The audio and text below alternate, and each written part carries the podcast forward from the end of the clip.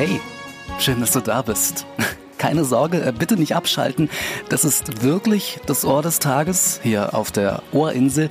Aber heute vor 36 Jahren, wahnsinnig lange her schon, am 22. Oktober 1985 wurde im ZDF die erste Folge der Schwarzwaldklinik ausgestrahlt.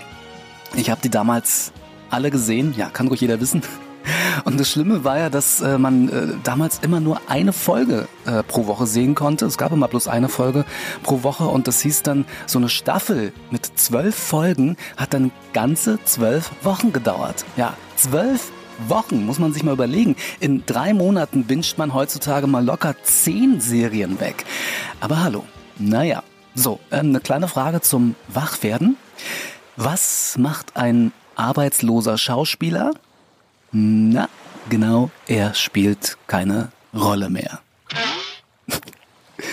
Ich habe ja auch mal eine Rolle gespielt. Äh, im Fernsehen äh, wirklich war und zwar im Polizeiruf 110. Und zwar ähm, sollte ich einen Disc-Jockey spielen und zwar DJ Jürgen.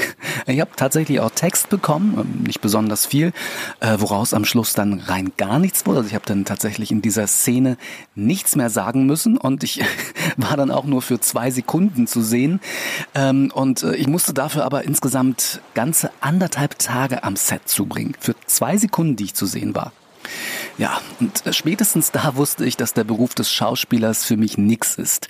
Meine Güte, war mir langweilig und es wurde da auch in einem äh, total seelenverlassenen Dorf in Brandenburg gedreht. Wirklich totale Einöde. Ganz, ganz schrecklich. Aber immerhin eine Erinnerung für die Ewigkeit. Und ich kann euch davon erzählen.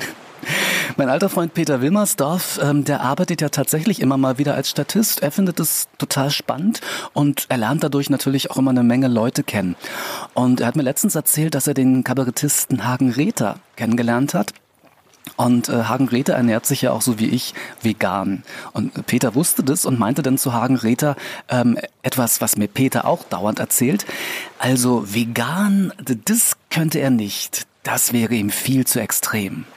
Und Hagen Räther hat dann zu ihm gesagt, Mensch Peter, du musst doch gar nichts machen als Veganer. Du musst weder in eine Sekte eintreten, noch musst du auf ein Buch schwören oder Mitgliedsbeitrag zahlen. Du musst einfach nur die Viecher in Ruhe lassen. Sonst nix. Nur indem du etwas nicht machst, machst du ganz viele Sachen gut, die die Kinder heute schon in der Krippe lernen. Das ist erstaunlich. Also, wenn wir es jetzt nicht machen, Peter, wann dann? Naja, ähm, ich weiß nicht, ob Peter das so richtig verstanden hat, ist immer so eine Sache und trotzdem kann Peter es nicht lassen, Witze über Veganer zu machen. Ähm, allerdings nicht über Tofu, weil er findet, das ist geschmacklos. So, jetzt aber noch ganz schnell etwas aus der Kategorie Flachwitze aus der wirklich untersten Schublade. Was ist grün und steht vor der Tür? Ein Klopfsalat. Am kommenden Sonntag, 24. Oktober 2021, würde ich gerne zum sechsten Mal in dieser Woche bei dir anklopfen. Äh, ich bringe auch was mit, nämlich das Ohr des Tages XXL.